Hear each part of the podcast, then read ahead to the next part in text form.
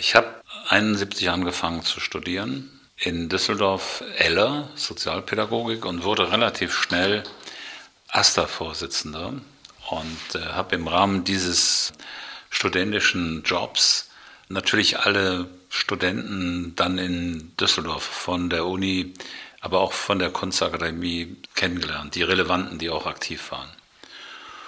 Und so bin ich eigentlich irgendwann öfter in der Kunstakademie gewesen, weil wir dort Sitzungen abhielten. Da gab es einen schönen Sitzungsraum, so einen Kellerraum. Und außerdem war mir die Nähe zu den Künstlern immer sehr angenehm, weil die waren kreativ, kritisch und nicht so hinter dem Mond wie die Mediziner zum Beispiel damals. Und so hat sich das Ganze entwickelt und äh, über die Menschen, über die Künstler habe ich dann so das Interesse an der Kunst eigentlich erst entdeckt.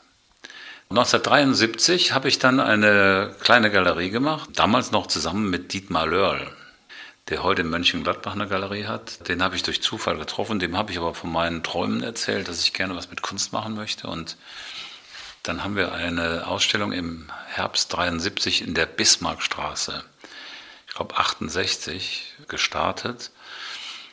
Das war damals Pine, Mack und Öcker, Arbeiten auf Papier. Das war halt so, dass wir als No-Names äh, damit einfach mal anfingen und überraschenderweise gab es ein spannendes Feedback. Also es kamen viele Menschen, junge Menschen auch und das war total spannend. Zero war eher hinten angestellt. Äh, Otto Pine lebte in Amerika. Heinz Mack war auf dem Mönchengladbacher Bauernhof.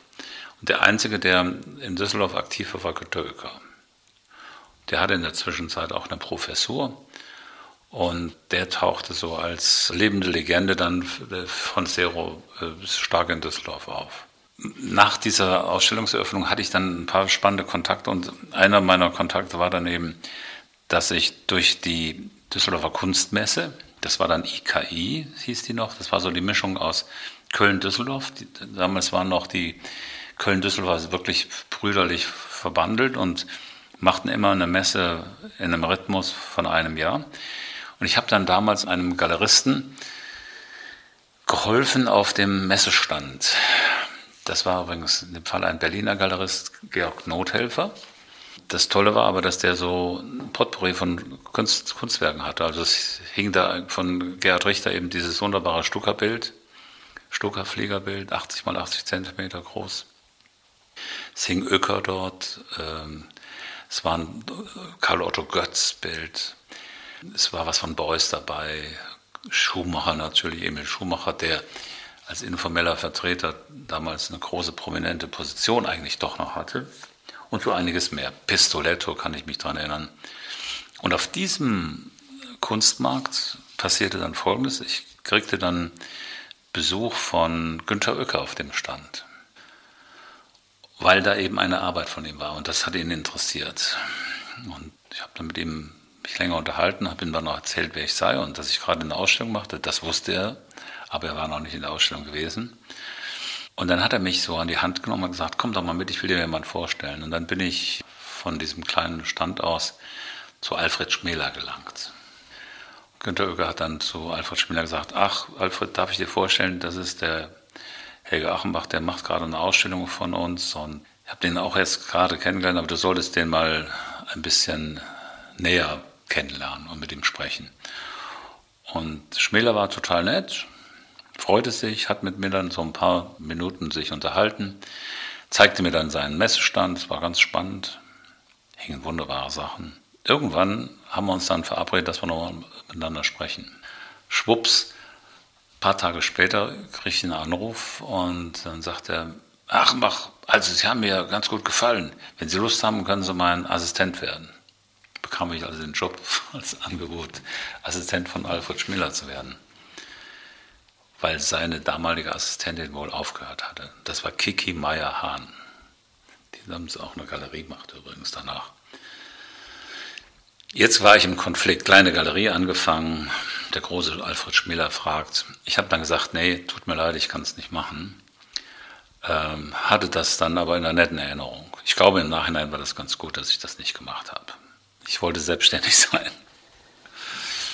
Aber es war ganz spannend, weil es gab mir natürlich ein bisschen Bestätigung, dass das doch irgendwie so interessant war. Und Ja, und ich habe dann halt Stück um Stück die Szene kennengelernt. Ne? Und habe ja dann später, das ging dann relativ äh, schnell, ich glaube so ab 76, mit meinem damaligen Partner Horst Kimmerich angefangen, eben diese Kunstberatungsgeschichte zu entwickeln. Das lag eigentlich daran, dass es zwei Erlebnisse gab. Das eine Erlebnis war, dass Horst Kimmerich damals Architekt war, der für Hendrich Pettenborn Partner arbeitete.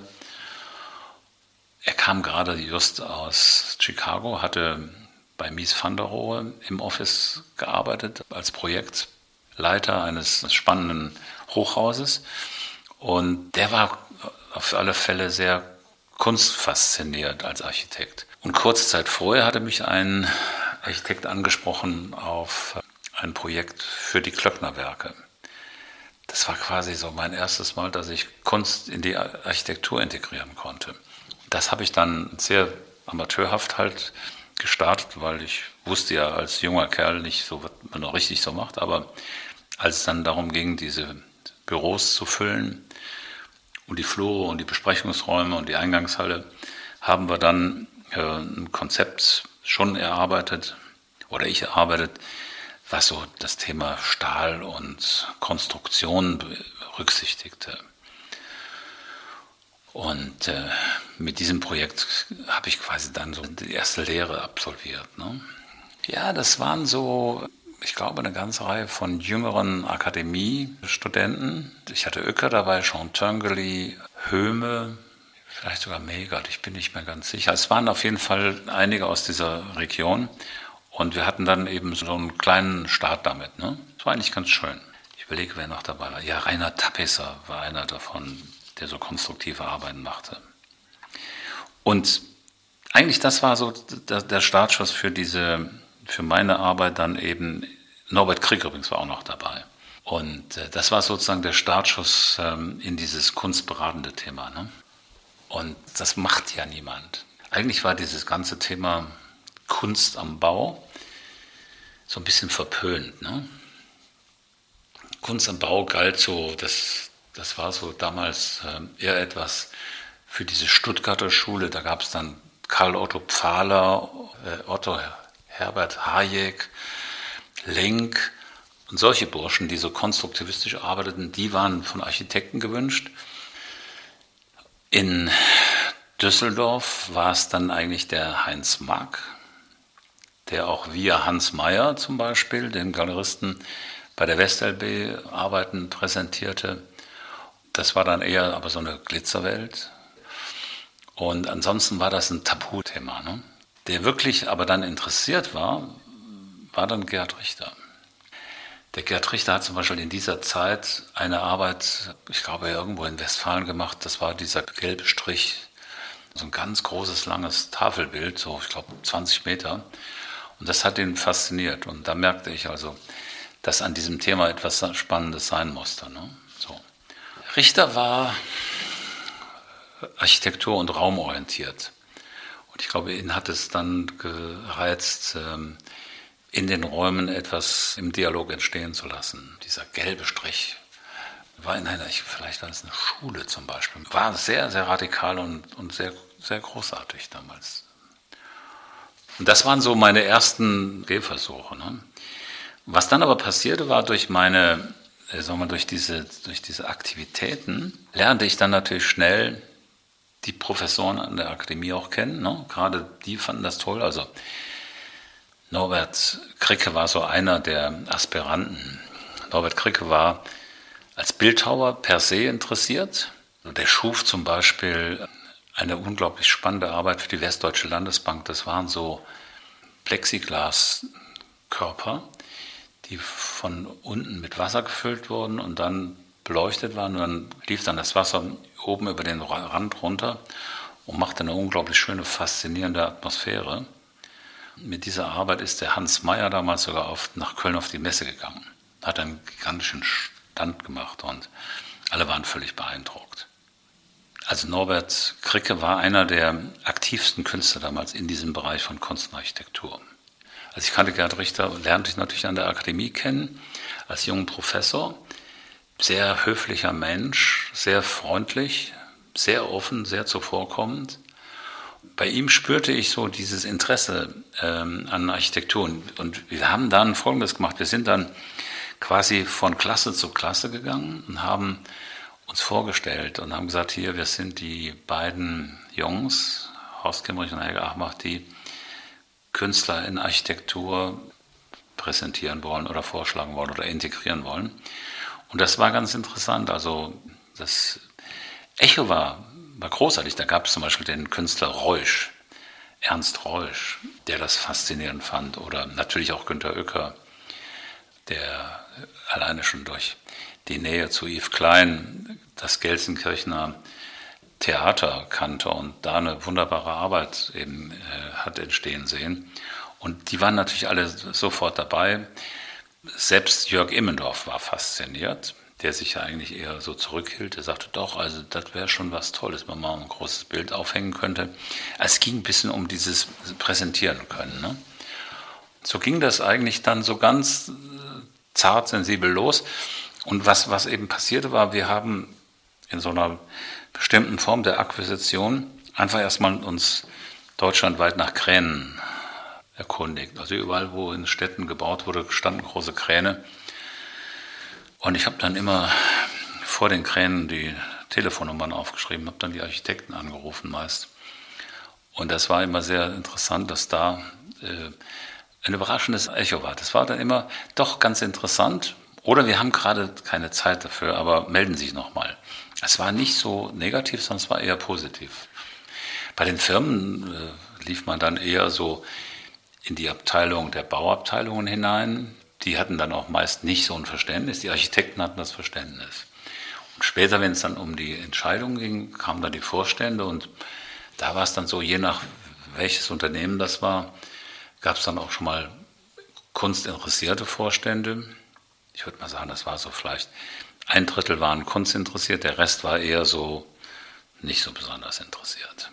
Was dann aber passierte ist, dass wir ganz schöne Projekte machen konnten. Eben einer unserer ersten wirklich großen Künstler für diese Projekte war Gerhard Richter halt. Ne?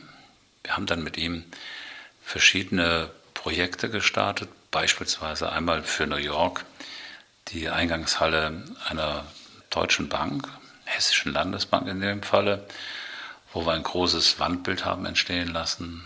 Ich weiß noch, wie heute der Vorstand, der dann Gerhard Richter durch uns kennenlernte, glaubte und träumte von einem Städtebild, was Richter in den 70er Jahren malte, aber das war dann eigentlich etwas, was nicht mehr in die Zeit passte bei ihm. Was aber schön war, Gerhard Richter hat dann das Bild New York Skyline genannt. Hat im Prinzip mit den Vorständen sogar noch gespielt ein wenig. Dann kam irgendwann die Victoria-Versicherung mit diesen großen 6x4 Meter Bildern. Das war 86. Wir hatten einen Architekten, der uns ähm, den Kontakt zu IBM machte. IBM baute damals in Düsseldorf, das Interconti Hotel war dort und, und gleichzeitig auch die Feber und da baute die IBM. Und wir hatten über den Architekten einen Kontakt zur, zur IBM bekommen. Und jetzt wussten wir, da kam also ein verantwortlicher Vorstand zusammen mit dem Bauleiter des Unternehmens IBM und noch einem zuständigen Menschen, der für die Kunst quasi als Chefdesigner sich vorstellen wollte. Und wir hatten so am Kaiser Friedrichring in Oberkassel eine erste Etage, die eigentlich eine Wohnung war, aber sehr repräsentativ wirkte. Und da gab es ein kleines Büro und Wohnzimmer, was wir dann umgestalteten für den Tag so zu einem Ausstellungsraum. Da hingen dann auch gute Bilder. Also es war dann zum Beispiel ein, ein tolles Wolkenbild von Gerd Richter hing da, möchte ich darauf hinweisen. Und ein großartiges Werk von Ruprecht Geiger, so 2x2 Meter Bild. Damals zu einem Spottpreis. Ne? Jetzt kamen die Herren aus Stuttgart und wir hatten dann eigentlich keine Sekretärin, da haben wir uns also bei Freundinnen bedient, die mussten dann das Büro. Und einer anderen Freundin haben wir gesagt, ruf doch ab und zu mal bei uns an ich habe das mal irgendwann aufgelöst, Jahre später bei diesem zuständigen Chefdesigner von IBM. Und der sagte mir dann, ich habe gedacht, boah, was muss das ein toller Laden sein. Das Telefon klingelte die ganze Zeit. Und einer von uns ging immer ans Telefon und sagte, ja, wir melden uns dann wieder bei Ihnen. Vielen Dank für die Nachfrage. Und alle waren völlig beeindruckt, waren aber auch beeindruckt von den gut aussehenden jungen Damen, die da also quasi uns äh, zuarbeiteten. Also lange Rede, kurzer Sinn, wir wirkten hochprofessionell, waren es aber nicht, waren wirklich am Anfang. Aber wir haben den Job gekriegt. Und übrigens da, auch in diese Eingangshalle kam ein großer Gerhard Richter.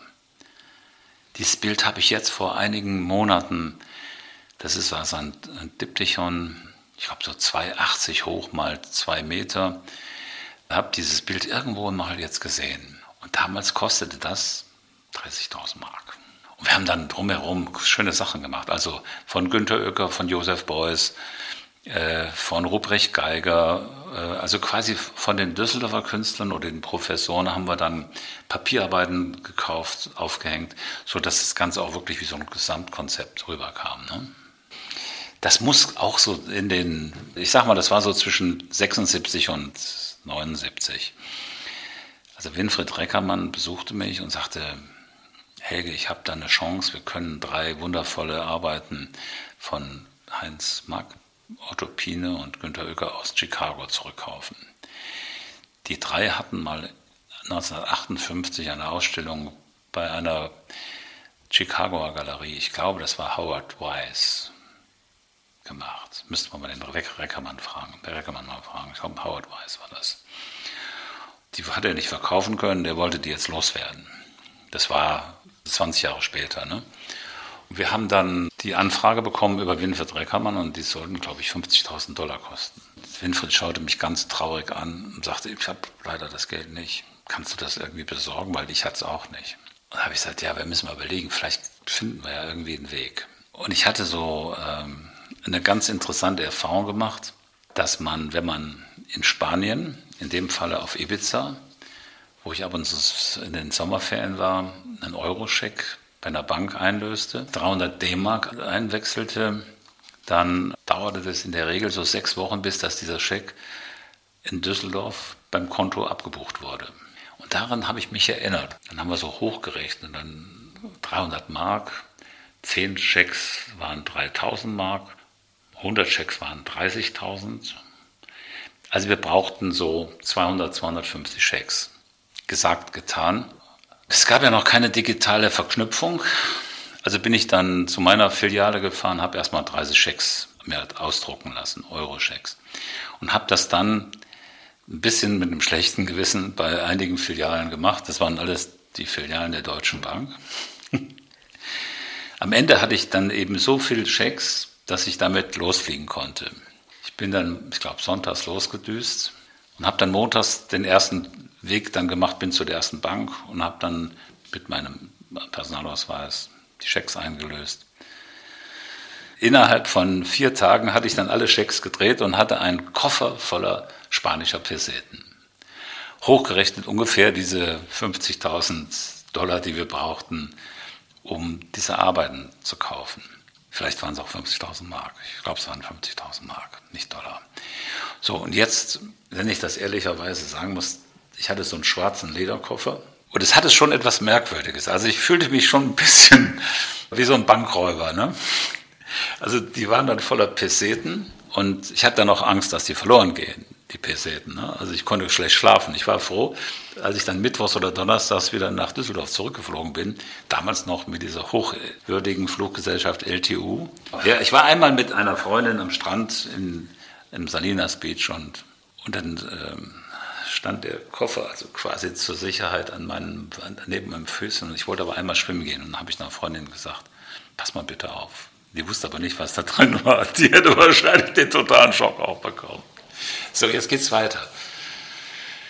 Bin dann nach Hause geflogen, habe am Flughafen aus Peseten dann äh, Dollar gemacht. Winfried Reckermann war informiert und wir sind dann, ich glaube, am nächsten Tag äh, gemeinsam nach Chicago geflogen haben dann diese drei Arbeiten gekauft. Das ging also rapzapp, ne? das ging innerhalb von einer Woche, passierte das. Haben dann im, mit dem Rückflug die drei Objekte mit zurückgenommen. Also es war ein unglaublich schöner Günter Oecker mit abgerundeten Kanten. Ein Bild, was so eine weiß-graue Stimmung hatte und es war ein, ein, ein wahnsinnig schönes Relief mit ovaler Form. Also eines der schönsten die, die Stimmung der Nägel war so gräulich blau. Ne? Ein wundervolles Rasterbild von Otto Pine. Ich meine, es war golden. Und ein relativ einfaches äh, graues Bild von Heinz Mack, so aus dieser Zeit, ne? Materialbild. So, und damit sind wir dann nach Hause wieder geflogen, mussten dann durch den Zoll, das hat dann auch alles relativ einfach geklappt. Und Winfried Reckermann war ganz zufrieden und zog dann sofort mit dem Öker los und hat noch an dem, also in der gleichen Woche, an dem Wochenende, den Öker verkauft. Und zwar, glaube ich, für diese 50.000. Sodass wir plötzlich den Einkauf wieder hatten von allen. Ne? paar Monate später haben wir dann den ähm, Pine verkauft und einige Jahre später den Mack. Der Mack war auch nicht so besonders toll, der war eine kleine Arbeit, war jetzt nicht so das große Werk. Ne?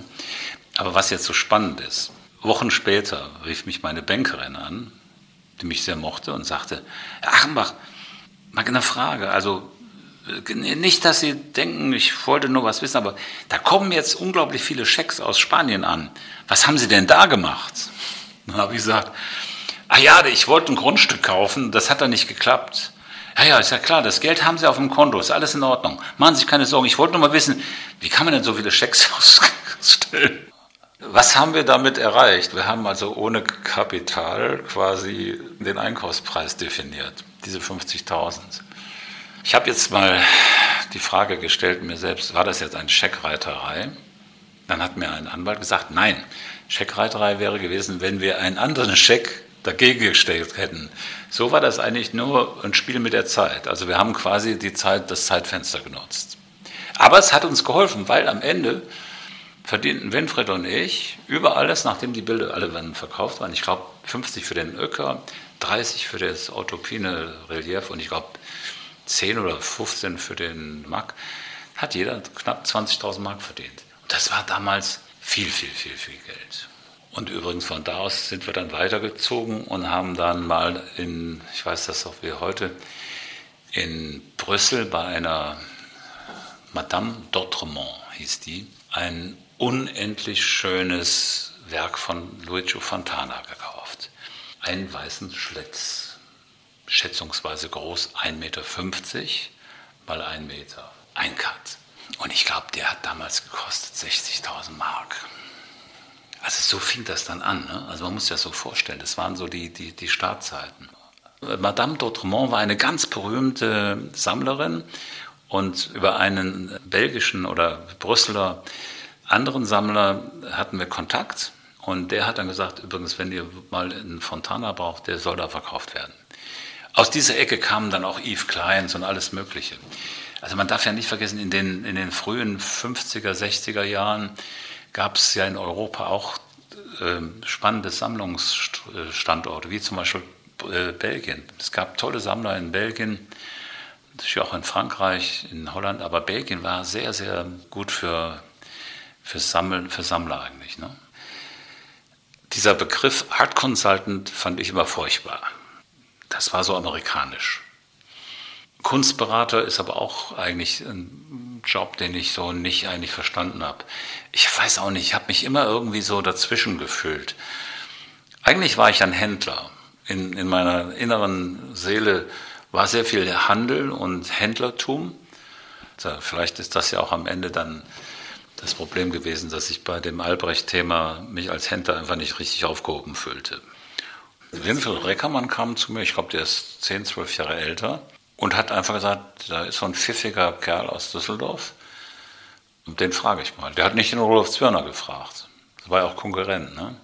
Oder Michael Werner hat er auch nicht gefragt. Ne, der kam zu mir. Der wusste auch natürlich, dass ich zum Beispiel auch Öcker mochte und, und ja gut, was war das? Ich glaube, dass ich in der Phase, war damals 25, 26, 27 Jahre alt, ne? also ein junger Kerl, hatte einen Bart, war so ein euphorischer, fröhlicher Zeitgenosse. Und hatte, glaube ich, so ein bestimmtes, ich nenne das mal das fröhliche Gen. Das war so ein fröhliches, optimistisches Gen, was in mir drin steckte. Und damit begeisterte ich nicht nur jetzt, sagen wir mal, Winfried Dreikammann oder andere Kollegen, sondern auch Künstler, aber gleichzeitig dann auch die Kunden. Also meine Ausstrahlung war etwas Positives. Jetzt darf man nicht vergessen, in so einer Szene wird ja unglaublich viel geschwatzt. Also ich war jetzt der junge Kerl da aus Düsseldorf, der Achenbach, und der macht jetzt zum Beispiel das erste Mal, hat er mit, mit Klöcknerwerk ein großes Projekt gemacht oder dann kamen so die ersten anderen Projekte und dann erzählten das die Künstler, die erzählten es den Sammlern und die Sammler erzählten es vielleicht wiederum den Museumsleuten. Und so entstand das so eine ganz positive Aura. Und ich war ja damals naiv ein bisschen und unerfahren, aber auch ohne Angst. Ach, das war ganz spannend. Also ich erinnere mich daran, es gab einen wunderbaren tschechischen Künstler, Milan Mölzer, der sich dann irgendwann leider nach der 68er äh, ersten Flucht der, der Tschechen dann in Düsseldorf das Leben genommen hat. Ein wunderbarer Künstler, der so konkrete Poesie machte. Mit dem bin ich zum Beispiel in einem Ford Transitbus von einem anderen Kollegen, nämlich von Hubertus Schöller von der Galerie Schöller, die auch Zero-Künstler damals in Düsseldorf zeigte. Der hat mir diesen Wagen zur Verfügung gestellt, geliehen quasi umsonst. Und ich bin mir dann mit, mit dem Künstler übers Land gefahren und wir haben reiche Kunden besucht. Und haben dann eben so an so einem Wochenende zwei, drei Termine gehabt, samstags, zwei, drei Termine sonntags. Und am Ende war es so, dass wir immer froh waren, haben wir immer das ein oder andere Bild verkauft. Das haben wir dann so quasi als ähm, ja, Service für Künstler und Sammler habe ich das aufgebaut. Und hat irre Spaß gemacht, weil die Künstler brauchten das Geld auch. Ne? Also wenn ich dann so 5000 Mark für ein Bild bekam, einem jungen Künstler davon die Hälfte geben konnte, war der sehr glücklich und ich war auch mit den zweieinhalbtausend, die bei mir überblieben, glücklich. Das waren so Pionierzeiten. Ne? Unterwegs sein, das war so das, das, das Credo. Ne? Mit den Menschen über Kunst sprechen. So und ja, und natürlich eines ist auch klar, wenn man also dann das große Glück hatte, wie ich eben, umgeben zu sein von wundervollen Künstlerfiguren. Da gehört dann genauso der Günter Oecker dazu. Ein wahnsinnig toller, herzlicher Mensch, voller Wärme. Großartig, ne? Aber auch Gerhard Richter mit seiner Intellektualität und mit seiner Klugheit. Aber auch mit seiner Klarheit, ne? Aber dann auch so ein Norbert Kricke, und viele andere Künstler. Dann lernt man auch. Man lernt von diesen Künstlern und die Künstler erzählen auch. Und irgendwo war das dann so, der Helge war dann plötzlich bei vielen ähm, im, ja, in, in aller Munde. Es war für mich überhaupt kein Problem, Kontakte zu machen. Ja, und dann haben wir natürlich Messestände irgendwann angefangen. Und diese Messestände waren dann immer in Konkurrenz zu Hans Meyers besten Messeständen mit dem Horst Kimmerich ja, bis 1984. Das war dann Achenbach und Kimmerich. so. Aber es waren coole Stände, richtig schöne Sachen. Wir haben mal in Köln auf der Kölner Messe, hatten wir das große Glück, dass ein Insolvenzverwalter uns ansprach und sagte, passt mal auf, ich habe hier eine Insolvenz da gibt es Kunstwerke, könnt ihr uns helfen? Haben wir gesagt, ja, selbstverständlich. Und dann sagt er, dann kommen Sie mich mal besuchen. Das war damals der Sammler Friedrich Metzler. Friedrich und Mocker Metzler, ganz tolle Sammler übrigens. Und der viel Twombly hat und einiges andere. Und dann hat er sein Kästchen aufgemacht und da gab es dann ein tolles Bild von Frank Stella, zweimal zwei Meter, aus einem Konkurs. Es gab mehrere Yves Kleins, Yves Kleinwerke. Großartige Werke und wir sind dann mit diesen Werken auf, die, auf diese Kölner Messe gegangen. Und ich glaube, das war eine Sensation, ne? so ein tolles Farb Colorfield von Stella alleine zu zeigen oder so mehrere Yves Kleins nebeneinander, ein Schwammrelief von ein äh, monochromes Bild und eine Skulptur, eine Schwammskulptur. Das war fantastisch. Dann hatten wir noch die schönsten Emil Schumacher, einen roten und einen schwarzen, ein riesiges Höhmebild und so weiter. Es war von einem Sammler, der in den Konkurs gegangen war unglaublich tolles, auch für uns natürlich großes Glück. Dadurch auch immer wieder, ist ja klar, wenn man eine gute Präsentation hat, kommen ja die Leute von alleine. Ne? Deswegen ist schon wichtig, dass man auf Messen auch sich gut darstellt. Ne? Dieses Hortenprojekt kam über den Architekten, der in St. Moritz das Haus für die Familie Horten baute und umbaute. Helmut Horten. unvergesslich eigentlich, weil ähm, alleine wie das dann statt, stattfand. Der Architekt sagte zu mir, also Herr Achenbach, wir bauen für den Horten und für seine Frau da ein ganz tolles Haus in St. Moritz. Und, äh, und ich habe dann äh, ein Konzept gemacht, was quasi dem Anspruch aus meiner Sicht von Herrn Horten entsprechen soll. Das waren dann so Klassiker der Modernen. Und ich dachte so, wenn schon St. Moritz, dann gehört auch ein Kirchner dazu. Und dann haben wir also gesagt, da gehören dann so ein paar tolle Expressionisten dazu. Und der Architekt fiel fast in Ohnmacht, als ich sagte, ja, das ist dann schon ein Budget so von drei, vier Millionen. Sagte das macht er niemals. Dann sagte er, Sie müssen da noch irgendwas Preiswertes anbieten. Dann habe ich gesagt, okay, wenn Sie wollen, haben wir noch eine Alternative entwickelt, so preiswerte Kunst. Quasi dekoratives Zeug. Mit Grafik. Dann ist der Architekt mit diesen Mappen losgezogen, hat eine Bausitzung mit Herrn Horten gehabt und der Horten hat ihm fast diese dekorativen Sachen um die Ohren gehauen. Und hat gesagt, das finde ich viel besser. Also waren das meine Vorschläge und da hatte ich ja natürlich gewonnen. Ne? So, und dann hieß es also, Achenbach, Horten will das sehen. Kandinsky war auch dabei. Und dann habe ich ähm, ein LKW organisiert. Ich glaube, das war in dem Falle damals noch die Firma Rockendorf, heute Brandl. Und dann ging dieser LKW Richtung St. Moritz im November, glaube ich, oder im Oktober. Das war noch nicht Schnee. Und ich bin dann nachgereist und hatte dann um 2 Uhr Gelegenheit, in das Haus zu kommen. Hortens war ein Mittagessen und das Haus war also quasi noch nicht bewohnt, aber es war schon eingerichtet und ich konnte dann das Haus gestalten. Da war dann Frau Moczynska, die damalige noch, da war auch Rudolf Zörner und alle möglichen.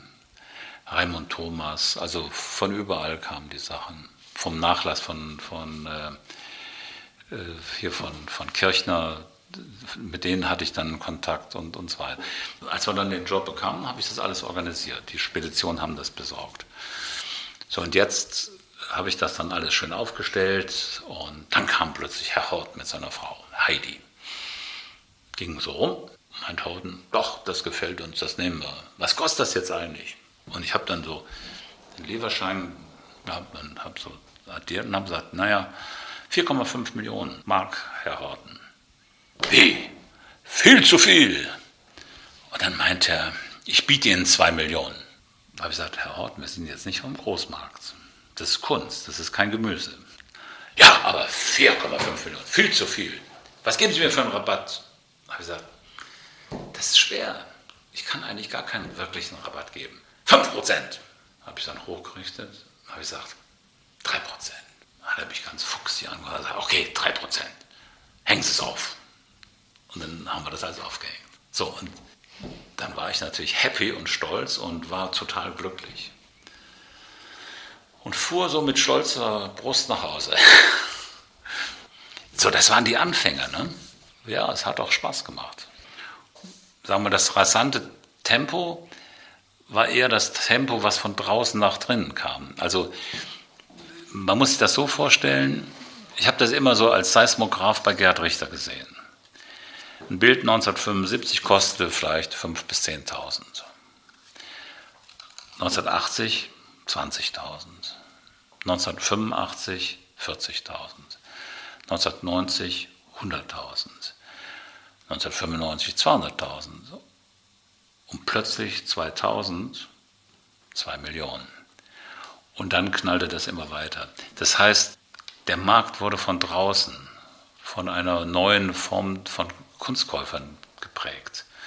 Und das waren halt dann diejenigen, die sehr, sehr viel Geld hatten und es auch spekulativ angingen das waren plötzlich ganz andere Menschen, die wir eigentlich kannten. Also ich kannte vorher Menschen, die die Kunst sehr wertschätzten, die auch gar nicht so viel Geld ausgeben wollten. Und plötzlich kamen dann so große Unternehmer dazu. Jetzt, ich meine, Horten war jetzt mal so die eher die Ausnahme, weil der das für sein Haus braucht. Aber plötzlich tauchten dann selbst so ein Mann wie Pinot tauchte bei mir auf ne? und kaufte den ersten Kurt Schwitters oder Jean Faudrier aber damals auch noch eher bescheiden, zahlte dann eine Million für eine Arbeit, aber der ist ja dann so einer der ganz großen Player geworden. Ne? Ich hatte eine Schwitters-Ausstellung in Paris. Ich hatte nämlich mal in Paris eine kleine Galerie. Das war 1986 bis 90, 92. Das war Achenbach, Brownstone, Gilbert Brownstone. Und wir haben zum Beispiel dort Ausstellungen gemacht von Gerhard Richter, Jean Fautrier, Kurt Schwitters, den Bechers und anderen Künstlern. Und es gab eben diese wunderbare Ausstellung mit dem Schwitters. Fantastische Collagen. Und die schönste hat sich der Pinot in Paris dann angeschaut, in dieser Ausstellung, und hat sie dann mir abgekauft. Und in dem Rahmen hat er dann auch schon Fortrehe gekauft. Das heißt also, wir waren schon in Paris. Wir waren in Paris, wir waren in Wien, wir waren in fast jeder großen Stadt Deutschlands aktiv. Ne? Wir waren so am Start, eigentlich so Global Player zu werden. Das, was heute so ein Larry Gagosian oder ein Hausern Wirt oder ein David Zwörner macht. Ne? Ich habe das aber nicht so konsequent durchgezogen, komischerweise, weil ich nicht so vielleicht nicht so zielorientiert war. Ich war eher ein bisschen verspielt. Ja, ich glaube, dass das natürlich auch die, die härtesten Jungs waren, mit denen man überhaupt da pokern musste. Ne? Also Pierre, Ehemann damals noch von Christina Gmoczynska, war Oppenheim-Banker. Erbe, hatte viel Geld. Greve in seiner spezifischen Art war auch nicht zu unterschätzen. Und ich dann äh, eher als, ja, sagen wir mal, mich hat man ja da nicht so erstmal ernst genommen. Ne? Ich werde es nie vergessen, als Pscher dann mich begrüßte mit dem Satz, als wir uns abstimmen wollten, wie wir mit der Sammlung umgehen. Herr Hambach, ich verstehe gar nicht, dass Sie jetzt hier überhaupt schon in das Sammlungsgeschäft einsteigen wollen. Wir kennen Sie doch als jemand, der Poster an die Firmen verkauft. Das war doch schon mal eine sehr nette, so ein netter Empfang in der Marienburg, ne? in Köln damals. Und dann meinte er noch, ja, also wir geben Ihnen eine Million, da fahren Sie jetzt schön nach Hause, haben Sie eine Million verdient. Und diese Sammlung hat dann nachher 25 Millionen gekostet im, im harten Kampf. Das war ein bisschen wie Esch und Oppenheim. Da habe ich jetzt vor ein paar Tagen dran gedacht. Was passierte? Also, ich hatte ähm, von dieser Sammlung gehört und hatte die Bank in Liechtenstein als Finanzierungspartner mit eingebunden. Und in dieser berauschenden Bieterschlacht Phase 1 hatte ich ja immer einen Gegenspieler aus Köln am Telefon, wie mir mein damaliger Verhandlungsanwalt sagte. Und dann stellte sich heraus, das war Familie Gmuczynska-Pscher. Und, äh, und dann haben wir gesagt, also ich mache hier nicht weiter, das ist bescheuert, weil das ging von 20 Millionen ganz schnell hoch auf 30 Millionen. Und ich habe dann gesagt, nee, also ich mache jetzt hier nicht bei dieser Bietergeschichte mehr mit, ich bin weg. Und dann hat sich aber der Anwalt glücklicherweise verraten, hat gesagt, Herr Achenbach, das ist wirklich ein Gegenspieler. Das ist eine Galeristin mit ihrem Mann, der ist Banker. Und da wusste ich natürlich, wer es war. Also er hat im Prinzip mir die Vorlage geliefert. Woraufhin ich dann eben mit Pscher und Moczynska den Deal besprochen habe. Wie gesagt, an dem Abend fing das dann mit dieser netten Gegenfloskel von Herrn Pscher an. Und jetzt muss man Folgendes wissen. Innerhalb der Bankenwelt gibt es so einen Ehrenkodex. Man tut der, ein, der eine oder anderen Bank, wenn man da einen Deal abschließt, auch wenn er mündlich besprochen ist, hält man sich daran. Man ist zuverlässig. Und ich hatte mit Pscher ausgemacht, okay, wir kaufen das Ding zusammen.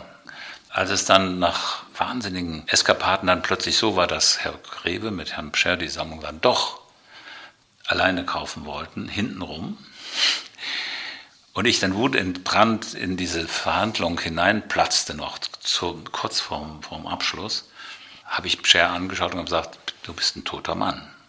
Und er wusste gar nicht, wie ihm geschah. Der machte ein Gesicht wie eine Fratze, grinste, aber war völlig erschreckt. Ich habe gesagt, du weißt noch nicht warum. Weil jetzt gerade spricht der, der Herzog von Liechtenstein mit dem von Oppenheim, also mit dem Alfred. Und es ist das erste Mal in der Geschichte der privaten Banken, dass hier ein Banker eine andere Bank lenkt. Du bist ein toter Mann. Das habe ich dem aus dem Stand heraus gesagt. Das Gesicht wurde zur Maske. Der guckte den Gräve an, der guckte mich an. Und dann schmiss der Scher mir so den Vertrag rüber. Schreiben Sie Ihren Namen wieder rein. Da habe ich gesagt, okay, mache ich. dann stand ich auf unterschrieben, machte das Fenster auf, also muss ich erst mal atmen, diese Luft ist ja so mies. total cool inszeniert. All das Ganze, was wir da erlebt haben, war eben eine komische, merkwürdige Situation, wenn es um das Thema Geld ging. Plötzlich war das Thema Geld so im, im Vordergrund und Profit und alles das. Ne? Und das ist halt schade. Also ich habe Jahrzehnte mit vielen Galeristen ganz klare Zusammenarbeit gepflegt und es gab natürlich welche, die uns gegenüber überheblich waren und dann haben die das möglicherweise versaubeutelt und dann haben wir nicht mit denen zusammengearbeitet. Und dementsprechend entweder mit den Künstlern äh, über andere Galerien oder auch direkt. Der Künstler entschied. Weiß noch, die Victoria-Versicherung mit den zwei großartigen Victoria 1 und 2 Gemälden, die wären nie entstanden, hätte ich nicht Gerhard Richter selbst angerufen. Weil was passierte? Ich fragte Konrad Fischer und sagte, Konrad, da gibt es eine tolle Eingangshalle. Ich würde die gerne mit dem Gerhard machen, um ihn auch da mit reinzunehmen.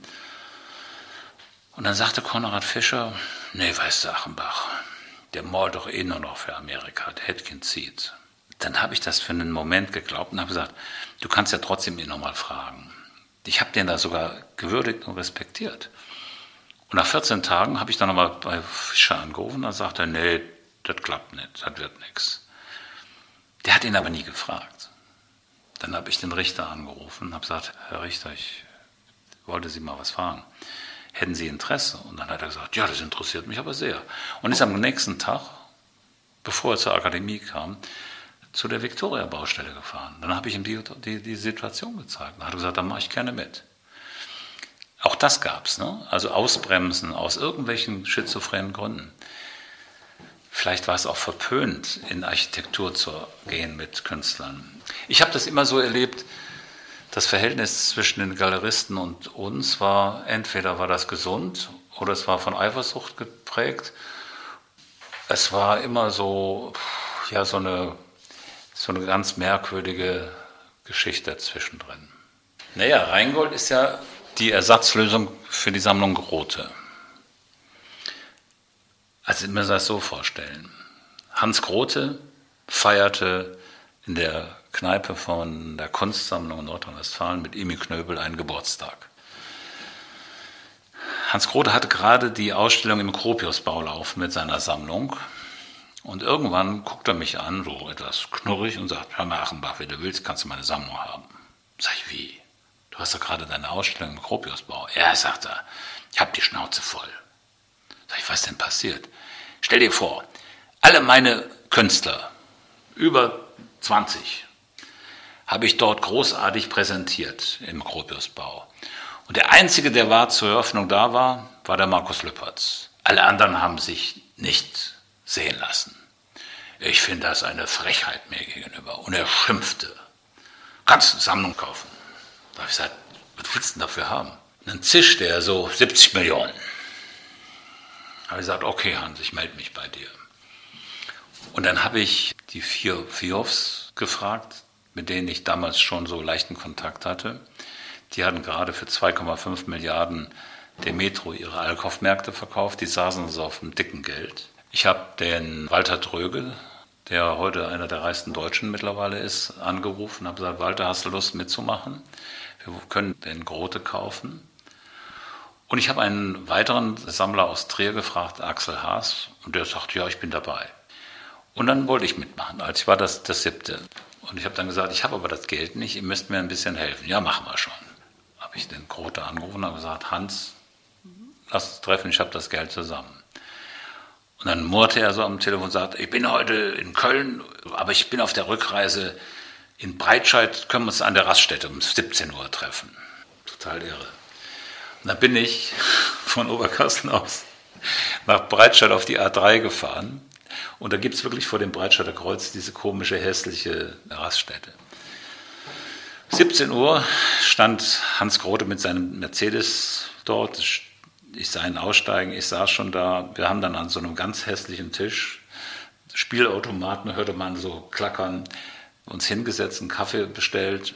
Und dann so guckt er mich ganz finster an und sagt, sag ich dir, bevor du reich wirst, werde ich reich. Die 70 Millionen sind zu wenig, ich will 90 haben. Und während er das sagte mit den 90 Millionen, fletscht er die Zähne. Das war so unglaublich. Da habe ich gesagt, Hans, 20 Millionen mehr, warum sagst du das nicht von Anfang an? Nee, ich habe mir das überlegt, das mache ich nicht. Habe gesagt, okay, ich muss mit meinen Klienten reden. Ich rufe dich wieder an. Und dann habe ich mit denen gesprochen und dann sagten die, okay, also lohnt sich das? Ich habe gesagt, ja, lass uns die 90 Millionen geben. Ich, Grote wieder angerufen, Hans, wir müssen uns wieder sehen. Ich bin dann nach Duisburg gefahren, wo er damals dabei war, mit Herzog und Dümmerow das Museum zu bauen. Dann kam ich dann in seinem wahnsinnig schönen Haus an und er sagte, okay, 90 Millionen, aber. Und dann nahm er so eine Liste und sagte, die Bilder will ich auch noch haben. Da sage ich, wie, die Bilder willst du auch noch haben? Gucke ich, sage aha, Sigmar Polke, Gerhard Richter, Madrid, dreimal drei Meter großes Stadtbild. Also er hat dann so die 20 schönsten Sachen dann auch draufgeschrieben. Dann habe ich dann mal so hochgesagt, sage ich, Hans, hast du so noch, Alter, sind da nochmal 20 Millionen. Jetzt hast du aus 70 90 gemacht, jetzt willst du 110. Kann ich meinen Leuten nicht empfehlen. Bist du selbst schuld, mach ich dann halt nicht. Knurrte und ich bin gegangen, habe glaube noch die Tür zugeknallt, fühlte mich total verarscht. Was hat er gemacht? Er hat dann mit, ich glaube, Christie's oder Sotheby's für 60 oder 70 Millionen einen Teil der Sammlung verkauft. Hat dann den Weller-Erben, den Weller-Erben, das sind so die anderen Weller-Erben, denen das verkauft. Und hat es dann nochmal, ich glaube, ja, den ganzen äh, Kiefer rausgenommen und wahrscheinlich diese 20 Bilder auch noch rausgenommen. Jetzt im Nachhinein, mit dem Rückblick und dem Wissen von heute, würde ich sagen, ja, der Hans Grote hat wahrscheinlich sogar recht gehabt aus seiner Sicht. Die 70 Millionen waren zu billig, waren spontan, war er sauer. 90 Millionen hat er gedacht, kann er machen. 110 wollte er haben, war er wahrscheinlich richtig. Wahrscheinlich ist die Sammlung heute, wäre sie so noch zusammengeblieben, eine halbe Milliarde wert. Heißt für mich, ich habe zu früh aufgegeben. Das ist ja die Wahrheit. Und, und Grote hat dann doch zu früh verkauft. Sei es drum. Und dann brauchte ich die Alternative. Und dann habe ich meinen kunstinteressierten Käufern gesagt, hört mal zu, das klappt nicht, ich kann euch das nicht empfehlen. Ich hätte es vielleicht doch machen sollen, aber macht das mal nach und nach und nach. Hat dann gesagt, wir machen jetzt eine eigene Sammlung. Und die nennen wir Rheingold. Und mit diesem Rheingold war das auch so ein bisschen, dass ich dachte, mal gucken, wo das Gold dann irgendwann liegt. So, ne? Man weiß ja nicht, was da passieren kann. Also Rheingold fand ich so als Arbeitstitel eigentlich ganz faszinierend. Ein bisschen auch natürlich äh, in so einer ironischen Form gedacht. Ne? So. Und dann haben wir angefangen, Kunst zu kaufen, die sich so quasi aus unserer Region entwickelt hat. Ne? und Positionen von Künstlern, aber auch eben in Zusammenarbeit mit den Museen. Und ich wollte dann auch irgendwo da etwas starten, was auch unter Museen unterstützt. Also wir haben ja dann fünf Museen unterstützt jedes Jahr mit Ankäufen und mit Unterstützung. Ich fand das eigentlich eine ganz gute Geschichte. Und mit meinem Niedergang ist dann auch der Schatz im Rhein versunken. Aber so ist das halt. Manchmal kommt es, manchmal geht es. Ja, und ich hätte auch niemals geglaubt, dass die Albrechts bei mir Kunst kaufen wollten. Ich habe die ja nicht kennengelernt als Kunstkäufer, sondern ich habe die kennengelernt als ja, Phantome. Zumindest hatte man das Gefühl, da war ein Phantom. Und es war natürlich schon auch interessant, so mal mit so einem Phantom zusammenzukommen. Und, und er hat dann irgendwann nach einem Jahr, glaube ich, mir die Frage gestellt und hat gesagt, Mensch, ach, ich würde gerne mal mit dir über Kunst als Investment sprechen. Und da hat das ganze Dilemma gestartet. Nein, das hingen so Arbeiten auf Papier, alles mögliche, klassisch moderne, von einem Galeristen verkauft. Ähm, fand das alles okay. Das war so, das war so mehr, mehr goldene Rahmen als Inhalt. Ne? So muss man sich das vorstellen. Und ich habe dann halt, halt natürlich da so einen anderen Blick rein, mit einem anderen Blick dann auch was anderes reingebracht von Gerhard Richter und Lichtenstein und allen möglichen Künstlern. Picabia. Frau Albrecht wollte gerne immer bunte Bilder haben und Berthold wollte eher so, wir kaufen das, was so auf jeden Fall auch eine sichere Qualität hat. Ne? Im Nachhinein natürlich etwas ähm, völlig äh, unmöglich ist von mir halt, dass ich mich da so auf sowas habe überhaupt eingelassen. Aber ich hätte einfach nur sagen müssen, mit diesen blöden 5% von mir aus nicht, mache ich nicht. Und ich habe komischerweise mich nicht getraut. Ich habe irgendwie damals äh, gedacht, ich muss den Albrecht haben und koste es, was wolle. Dass es dann meine bürgerliche Existenz in dieser Form gekostet, war mir in dem Augenblick nicht klar. Hätte ich das geahnt, hätte ich es nicht getan, ist völlig logisch, ne? aber ich bin da eben voll in meine eigene Falle getappt. Es gab auch Mick Flick und es gab Frieda Border. Ich meine, wenn wir mal über die positiven Dinge nachdenken, ähm, ich habe zum Beispiel Mick Flicks äh, Sammlung in, in, hohem Maße gestartet, indem er eben von, von uns, von mir, die schönsten Gerd Richter, Polkes, Baselitz gekauft hat, indem er die Fotografen Bechers, die Gorskis, Struth, all die ganzen Künstler bekommen hat. Und er dadurch eigentlich auch noch von mir den Namen bekam. Also das Flick Collection, das kommt von mir.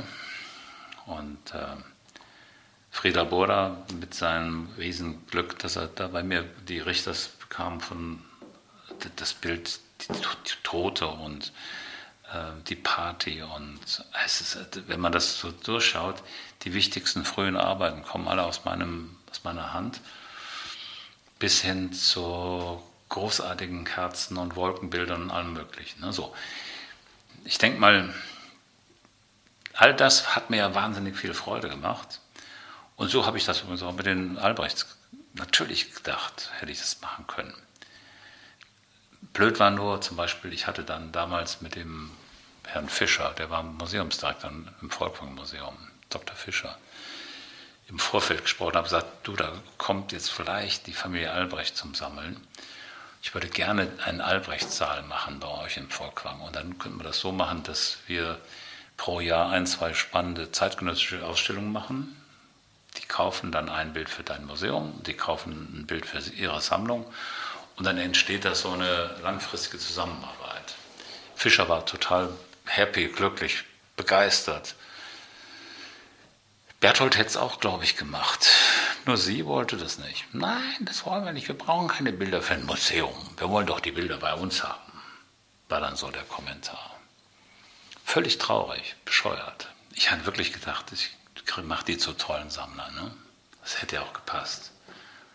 Nach, nach Krupp ne, kommt dann Albrecht. Wäre wundervoll gewesen. Aber diese Form von sagen wir mal, sozialem Denken war da nicht vorhanden. Das war einfach nicht, war nicht da. Bums. Und ich hatte dann auch so, das hat mir dann auch irgendwann natürlich den Spaß genommen, ne? muss ich mal ganz ehrlich sagen. Ne? Also es gibt schon dann auch so eine Sache, wo man denkt, ah, ganz schön anstrengend und mühselig. Ich war sozusagen der Pausenclown der Entertainer, Master of Entertainment. Er arbeitet im Konzern und ich glaube, er war zuständig für die Immobilien. Aber ein feiner Kerl. Ich muss sagen, Albrecht Berthold, super netter Kerl. Aber eben zeitlebens Alkoholiker. Das hat die Frau ja sogar zugestanden. Er hat mir das mal erklärt. Er hat angefangen zu trinken, als sein Vater entführt wurde. Und dementsprechend, der ist dann an Leberzirrhose gestorben. Ne? Ganz furchtbar. Aber man hat das nicht sofort gemerkt, weil er eben so einen bestimmten Pegel hatte. Ne? Es ist so, wenn man erfolgreich ist, wenn man hofiert wird, wenn man auch plötzlich viel Geld verdient, aber auch viel Geld ausgibt. Das war ja bei mir immer so ein Kommen und Gehen auch. Ne? So ein bisschen so wie Heidewitzka, Herr Kapitän. Der Prinz Kütt und die Kamelle. Ich habe dann auch immer großzügig so ähm, Gelder verteilt. Ne?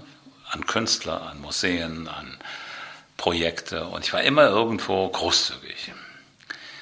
Wenn man das alles so mal erlebt, dann ist das ganz toll, aber irgendwann verlierst du so die innere Stimme. Also ich habe irgendwann nicht mehr so ganz auf meine eigene Stimme gehört. Es hätte auch nichts gebracht, wenn mir jemand gesagt hätte, Helge, das kannst du nicht machen. Ich hätte nicht drauf gehört, auch auf andere nicht. Ich war entrückt, abgehoben, sicher auch gierig. Aber die Gier war es eigentlich. Ich habe Geld für viele, viele, viele Projekte gebraucht. Der Kaspar König hat das so schön gesagt. Hat gesagt, Der Achenbach, klar war das ein Schlitzer, jeder wusste das, aber wir haben alle profitiert. Ein Museumsdirektor rief mich an, sagte, ich brauche Unterstützung, habe ich gesagt, machen wir, klar.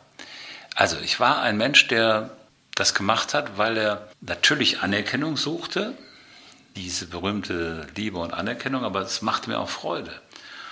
Und so bin ich halt damals gewesen und ich bin eigentlich ein Teil davon auch heute noch, nur eben mit einer anderen Vorlage, nicht mehr mit dem vielen Geld, sondern eben vielleicht mit meinen Kontakten, mit meinen Ideen. Ne? Aber ich habe meinen Enthusiasmus nicht verloren. Der ist wieder da.